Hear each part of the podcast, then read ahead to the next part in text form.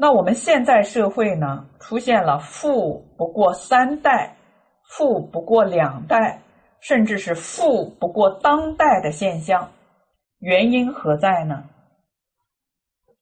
原因很简单，就是因为我们抛弃了传统文化，缺少良好的家庭教育、伦理道德的教育所导致的。那么后面还讲啊。这个敬啊，最重要的是敬身，也就是敬重、尊重自身。怎么样敬重自身呢？《弟子规》上说：“身有伤，贻亲忧。”自己身体有损伤啊，会让父母家人担心，所以首先要保重好自己的身体，让父母家人放心。其实最无私无求、最关心我们的人，就是我们的父母亲人。虽然他们可能看不到我们所做的事情对整个国家社会的利益，让我们更关心自己的身体，他不理解我们为什么不顾身体的疲惫，还到处啊去弘扬传统文化。虽然可能不理解。但是你要知道啊，父母对儿女的关心是发自内心的，是最无私无求的。这一点呢，必须能够体会。所以你看看到父母的一些做法呢，你才能够理解。像在前几年啊，这个传统文化的学习刚刚兴起的时候，各个地方啊学习《弟子规》。但是呢，很多政府都不了解《弟子规》是什么，哎，认为这个是封建迷信，是糟粕，还和宗教联系在一起。所以很多地方学习传统文化的人团队呢，想推广，但是呢，障碍重重。所以特别希望我们呢，到各地去去分享、学习、体会。所以那个时候呢，就非常的辛苦。那么记得有一次去宝鸡啊，去讲传统文化，学习分享体会。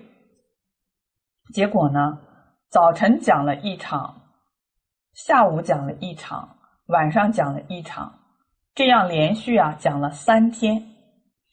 那么三天之后呢，确实啊很辛苦，这个身体感觉很疲惫。讲的时候不感觉，讲完了之后呢，还是有感觉。那么。还有经常呢，出去之后啊，为了第二天回来不耽误工作，每一天呢都是深更半夜回到家里。回到家的时候呢，都是十二点多了，经常的事。所以我母亲呢说了我几次呢，哎，我都没有放在心上，因为各地的需要太迫切了，所以我们也没有办法呀，顾及那么多。结果我母亲看劝说不听啊，最后怎么样呢？就采取了极端的方式，就把我关在门外，不再给我开门了。说以后你再这么晚回来，别怪我对你不客气。那个时候呢，不能够体会父母的用心呢，觉得自己很委屈。你看我在外面已经这么辛苦了，回到家呢还不能进门。那个时候呢，就不免对父母啊有一种怨言，特别是有一次呢，我母亲不给我开门呢，外边还很冷，我就到地下室啊去待了两个小时，地下室还有暖气啊。那么当时不能够体会父母的存心呢，是因为他劝说你这么长时间你不听，然后呢，他看着又很心疼，他没有办法了。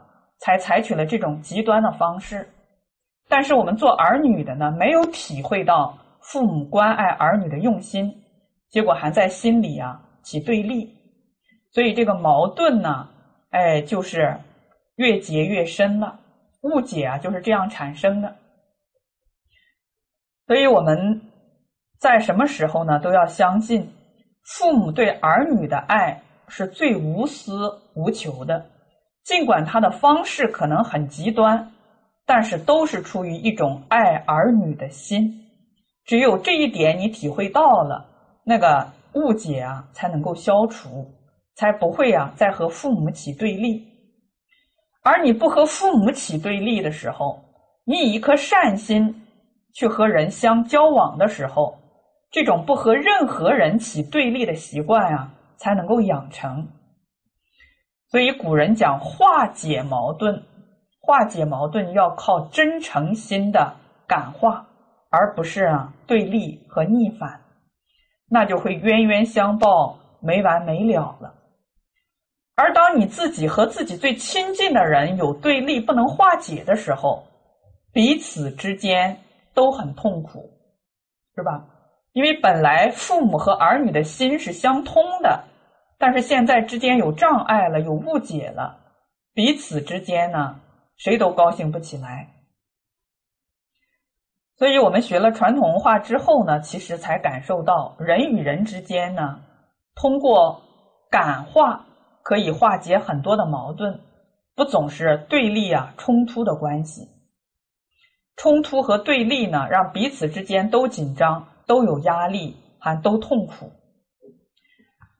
所以，做儿女的呢，如果能够身体深深的体会父母的存心，你就能够啊，你就能够啊，理解他的一些极端的做法，进而能够感化父母，化解矛盾。那除了对自己身体呀要注重保养、注重健康之外呢，还要怎么样呢？还要提升自己的德行，让自己的父母放心。所以《弟子规》上又说：“德有伤，贻亲修。”如果我们修身不够完美，为人处事、待人接物还有很多的问题。走到哪里呢？处处成障，那父母呢也会很担心。所以呀，一个真正能够让父母放心的人，那几乎就是一个完美的人了。所以古人说：“求忠臣于孝子之门。”为什么求忠臣于孝子之门呢？因为这个孝子时时刻刻不忘记父母。一言一行、一举一动，都希望呢能够让父母更受尊敬，而不是让父母蒙羞。所以，一个孝敬父母的人，最害怕别人说的一句话呀，就是这个人很没有教养。为什么呢？因为这句话不仅仅骂了自己，还啊侮辱了自己的父母。所以，我们在德行上没有亏欠，才能够啊。立身行道，扬名于后世，以显父母，孝之终也。这个尽孝呢，才尽的圆满。那么，对于一国之君而言呢，他要敬重自身，那就是呀，自己修身很完美，能够使自己的江山事业代代相传。所以呢。在这段话之后啊，哀公就问孔老夫子：“请问什么是敬重自身？”孔子怎么回答的呢？孔子说：“啊，国君发表错误的言论，则民众就会起而说不正当的话；国君如果做了错误的事情，民众也会起而效法做错误的事情。”国君的言论不可超越政令，行动不可超越规范。自己的言行不超越政令规范，老百姓就会恭恭敬敬的听从您的命令。如果是这样，那么就可以说是能够敬重自身了。能够敬重自身，那么就能够成就双亲的名声了。哀公很好学啊。打破砂锅问到底儿，他就又问说：“什么是成就双亲的名声呢？”孔子回答说：“所谓的君子，就是成就了名声的人。能敬重自身的人，百姓就送给他一个名称，把他称为什么呢？把他称为君之子，就是君子的儿子。”这样呢，就使他双亲得到荣显，使他的双亲成为君子，这就是成就双亲的名声。孔子随后说道：“啊，治理政事而不能够爱护民众，那就不能够成就自身；不能够成就自身，就不能够安稳的拥有自己的国家；不能安稳的拥有自己的国家，就不能乐行天道。”不能够乐行天道，就不能够成就自身。哀公说：“请问什么是成就自身呢？”孔子回答说：“使自己无过错于天下，就称之为成就自身。无过错于天下呢，就是你的言行啊、思想都符合于天道。”一个君主能够做到这一点，那就是成就自身了。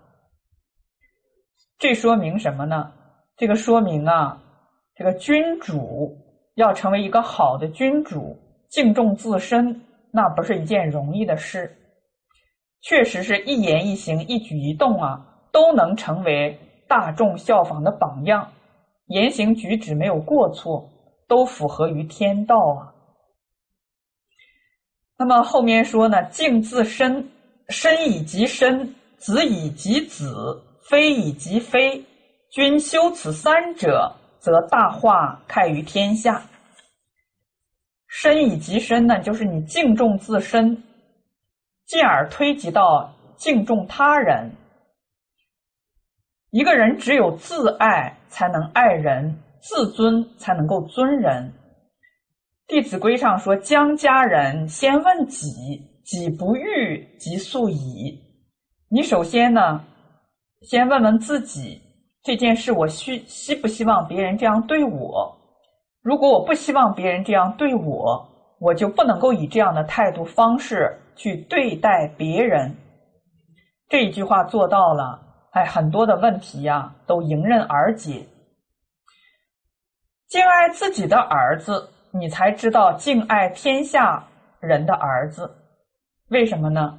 你疼爱自己的儿子，你也知道天下人的儿子也是父母所生啊，他们的父母培养他们也是不容易呀。所以，一个真正爱自己儿子的人，而爱自己儿子的国君，肯定不会轻易的发动战争。你想想看，一发发动战争，有多少家的儿子要走上？战场丧失生命呢？敬爱自己的妻子，也能敬爱他人的妻子。怎么敬爱呢？就是以礼来相待。自己不希望自己的妻子呢被别人欺负，自己也不能够去欺负别人的妻子。这种推己及人的做法呀。才能够使自己的心量拓开，进而做到襟怀天下，心系众生。